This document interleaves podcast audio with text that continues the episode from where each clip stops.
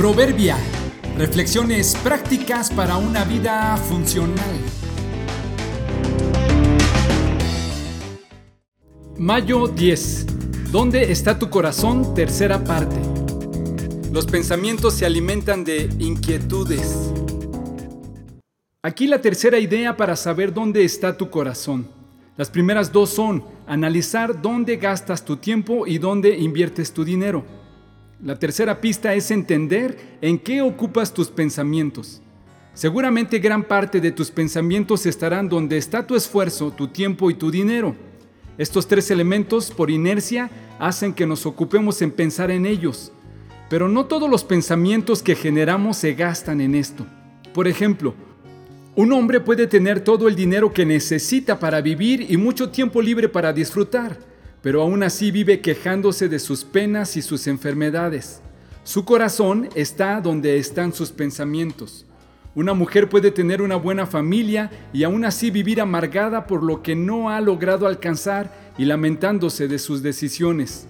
Un joven o un niño que no ha aprendido el valor del esfuerzo no puede concentrarse en la escuela por estar enojado por lo que no le han comprado sus padres.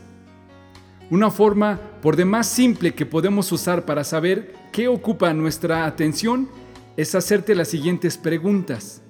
¿Cuál es tu primer pensamiento en la mañana al despertar? Cuando me voy a dormir, ¿cuáles son mis últimas ideas conscientes? O tal vez, ¿qué asunto no me deja dormir?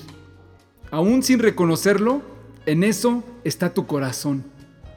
La bendición al ser conscientes de nuestras tres inversiones es que podemos estar agradecidos con Dios por toda su provisión.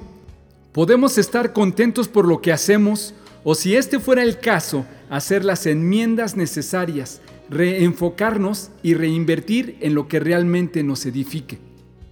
El uso del tiempo, del dinero y de los pensamientos son factores que revelan dónde está nuestro corazón, pero ellos por sí mismos no son capaces de nada, no tienen vida ni fuerza, somos nosotros que con nuestra ausencia de Dios los empoderamos y les permitimos que nos dominen.